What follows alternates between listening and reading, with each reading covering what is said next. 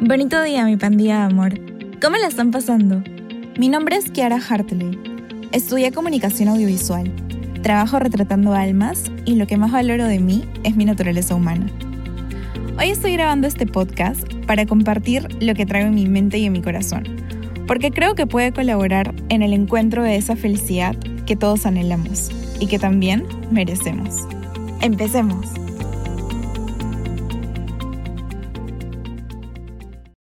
Esta vez quiero empezar hablando de tú a tú para sentirme más cercana. Así que bienvenido o bienvenida a nuestro segundo episodio. Tuyo y mío, porque así lo quiero ver. Desearía que este pequeño proyecto sea de mucho provecho para ambos, para ti y también para mí. Para mí porque materializar en palabras lo que sé y lo que creo que sé me ayuda a clarificar. Y clarificar me ayuda a caminar en certeza. Y esto último es lo que me permite obrar bien. Hablar y escribir me ayuda a poder entenderme. Y entenderme me ayuda a conocerme. Y conociéndome es como yo puedo conocer a Dios. Y también ayudarme a hacer todo lo que estoy llamada a hacer. Una amadora de verdad. Eso quisiera. Y en el fondo, sé que tú también lo quieres. Eso es todo lo que se nos pide. Amar cada día más y mejor. A Dios, a nosotros mismos y a los demás. En ese orden. Y no por imposición, sino por elección. Por una elección racional que debería nacer del gobernamiento de nuestra razón sobre nuestra libertad. Solo cuando logramos que nuestra razón sea la líder, sea la reina, la que gobierne nuestra libertad y nuestra voluntad, entonces podremos tomar buenas decisiones. Una buena decisión, y la más importante de todas, es amar ordenadamente. Primero a Dios y después a nosotros tanto como a los demás. Si no eres creyente, quizá todo esto que te digo te pueda sonar irrelevante y con poco sentido. Pero si te consideras inteligente, te pido que te quedes un ratito más y me des un chance para seguir conversándote. Tengo que confesarte, como buena amiga que, que busco y, y, me esfuerzo por ser, que, que no me interesa para nada que me des, que me des la razón en las cosas que estoy diciendo. No quiero que, que me digas, sí, Kiara, estoy de acuerdo, o qué inteligente que eres, qué interesante todo lo que dices, qué bien que hablas. Eso no es lo que me mueve a hacer este podcast. Y no es por menospreciar a las personas que saben admirar los talentos ajenos, porque saber reconocer lo bueno de otros también es una gran virtud y se llama humildad. Así que, si piensas bien de algo de mí por algo de lo que estoy diciendo, quiero decirte que eso habla más de ti que de mí. Pero bueno, no hemos venido a halagarnos mutuamente ni nada por el estilo. Venimos a aprender. Juntos, porque yo también estoy aprendiendo mientras digo todo esto que digo. Y te decía que no quiero que me des la razón, solo quisiera que nos ayudemos a pensar, porque estamos hechos para pensar. Y desearía que usemos bien esa potencia tan grande que tenemos llamada inteligencia, para que con ella podamos llegar a una conclusión, o mejor dicho, a un estilo de vida, a un modo de vivir que nos encamine hacia la tan ansiada y poco poseída felicidad. A esa felicidad de verdad, no a esa fugaz que nos vende el mundo en un producto de lujo o en experiencias de una noche. A una felicidad estable, que no se quiebre con nada, ni siquiera con la muerte. Entonces, ahora que ya sinceré mi intención, ¿sí me das un chance? y si es así, te decía que si queremos amar de verdad, tenemos que amar ordenadamente. ¿Y por qué te decía que a Dios primero? Porque Él es la fuente de todo. O mejor dicho, el amor mismo. Y si no conocemos al amor mismo, al más grande, ¿cómo vamos a entonces poder amar de verdad? Pues quizá me digas que obvio que sí se puede, porque en la experiencia, pues vemos ateos y agnósticos que se casan, aman a su familia y demás. Y si es cierto, no lo voy a negar, porque sé que lo hacen, y lo hacen bien porque aman, pero aman con un amor simplemente humano, sin querer despreciarlo porque es bueno, solo que si te dijera que hay un grado superior de amor, no quisieras aspirar a ese amor. Pues si estás estudiando en la universidad, me imagino que mínimo querrás acabar y sacar el bachiller luego el título. Y si eres exigente, quizá también la maestría y el doctorado. ¿Verdad? Pues igual, te cuento que en el amor también se puede crecer. Y muchísimo. Entonces, pudiendo, digo pudiendo porque todos tenemos los medios para. Tenemos la inteligencia, la libertad y la voluntad. Entonces, pudiendo, ¿no lo vamos a hacer? Me parecería de indolentes y de conformistas no hacerlo. Pero yo sé que tú no quieres ser así. Y yo tampoco. Así que no hay nada de qué preocuparse. El grado superior de amor del que te hablo consiste en elevar nuestro amor humano tan limitado al amor divino y amar así con esos dos amores tan juntos que se vuelven uno, a nosotros mismos y a los demás. Pero para poder amar con ese amor de Dios, primero necesitamos amar a ese Dios con todita nuestra humanidad. Y ahora me dirás, ¿cómo es que alguien va a poder amar en ese grado si ni cree que existe Dios.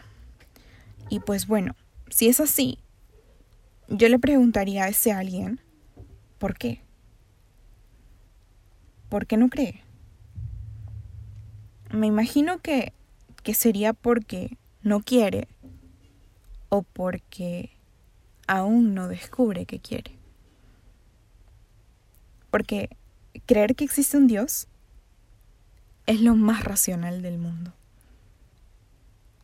Y racional es lo que, lo que yo intento ser. Día con día. Y sé que tú también. Creo que, que Dios existe porque me veo. Me basta verme para saber que existe. Me miro, miro mi cuerpo y veo que hay armonía en la composición. Me sorprende cómo está todo por fuera y por dentro conectado, alineado, de tal manera de que funciona con exactitud. Veo lo útiles que son mis pies, mis piernas, mi torso, mis brazos, mis manos, mi cuello, mi cabeza todo me es tan útil. Luego veo dentro, experimento cómo funciona con tal precisión mi sistema circulatorio, respiratorio, digestivo, endocrino, nervioso, articular, esquelético, linfático, inmunitario y me quedo anonadada. Experimento también mis facultades. Puedo pensar, puedo querer, puedo sentir. Y con todo eso, no puedo dejar de sorprenderme. En serio, somos la obra creada más perfecta que he visto en la Tierra. E incluso si es que algo de todo lo que he dicho te faltara, o si tienes alguna enfermedad sin culpa propia, es decir, no a causa de, de falta de cuidado,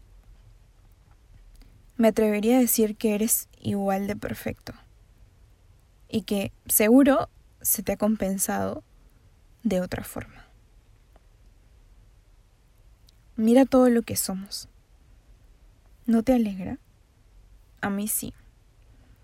Me alegra y me enciende en puro deseo de agradecer. Luego, luego de verme a mí como si fuera poco, veo a mi alrededor y veo toda la armonía y la belleza de la creación entera, empezando por los otros seres humanos que me rodean y siguiendo por la naturaleza en la que estamos inmersos. El cielo, la tierra, y los animales. Todo es bello. Todo es grandioso. Y viendo todo esto, yo no puedo resistirme a creer. Sería el peor daño que podría hacerme. E incluso si no pudiera ver, con solo saber que existe todo esto, sería suficiente sería suficiente para, para saber que hubo alguien superior a mí, porque ni tú ni yo podríamos crear algo así, que lo hizo. Alguien buenísimo para regalarnos la oportunidad de vivir en un lugar tan bello, confiándonos la tierra entera. Y bueno, si con todo esto alguien quisiera desaprovechar toda su racionalidad y reducir la existencia de la creación a una casualidad. Yo respetaría mucho su libertad para decidir hacerlo, pero sí me entristecería mucho, porque pudiendo, no estaría viendo lo evidente. Así que te propongo que tú y yo le llamemos causalidad porque así podemos ser conscientes de que la existencia de esto tuvo una causa, un responsable que la hizo. Y pensar así me hace que tiene todo el sentido del mundo, porque ese es el mismo criterio que usamos para asignarle autor a alguna obra humana, incluso a la más pequeñita. Entonces, en resumen, Todas las cosas que existen tienen un autor. Y nuestro autor, tuyo y mío y del mundo en el que nos movemos, se llama Dios. En fotografía, que es el rubro en el que trabajo, cuando uno toma una foto, se dice que esa obra artística en sí misma expresa mucho de la persona que la tomó. Y yo creo que es cierto. Cuando veo mis fotos puedo ver cosas de mí en esas imágenes, aunque yo no esté literalmente o explícitamente en esa foto. Me explico. Aunque yo no sea la que aparece, la retratada, una parte de mí siempre está. Por eso pienso que todos mis retratos son autorretratos también, porque en ellos plasmo mi forma de mirar, que está determinada o impulsada por mis conocimientos, por mis deseos, por mis sentimientos, y que se logra expresar en planos, en la composición, en la luz, en los colores, en las poses y en los momentos o expresiones que capto. Todos los recursos que, que conozco me permiten expresarme. Y porque creo en eso, es también una de las razones por las que me esfuerzo en formar mi alma. Porque cuando retrato a otras almas, lo hago con todita mi alma. Y sé que se nota. Y quiero que el resultado sea bueno para todos mis clientes amigos. Y entonces, cayendo en cuenta de esto, tomando en consideración mi propia experiencia, puedo decir que usualmente las personas que retrato quedan muy agradecidas conmigo por cómo las trato y por el recuerdo tangible que les doy. Y quedan tan agradecidas que hasta incluso me quieren y me lo manifiestan. Y si es así, cuando yo, que no estoy haciendo nada extraordinario, porque si bien es cierto que lo estoy haciendo con todo el amor posible y con la intención de servir, no es un acto totalmente desinteresado, porque hay dinero de por medio. Entonces, no es que sea malo, pero es un intercambio justo, porque cada uno da lo que le corresponde. Y si aún en esa situación sabemos agradecer, ¿cuánto más será con Dios, que nos da todo gratuitamente y que en ese todo también se nos revela, porque nos muestra que es grande, que es bello, que es perfecto, que es inteligentísimo y que nos ama. ¿Cuánto más? ¿Cuánto más tendríamos para agradecer? Por eso, solo quisiera que tú y yo terminemos diciendo, Jesús mío, ayúdanos a amar cada vez más y mejor, para poder así amarte bien, a ti, a mí y a los demás. Mil gracias por escucharme. Cuídate.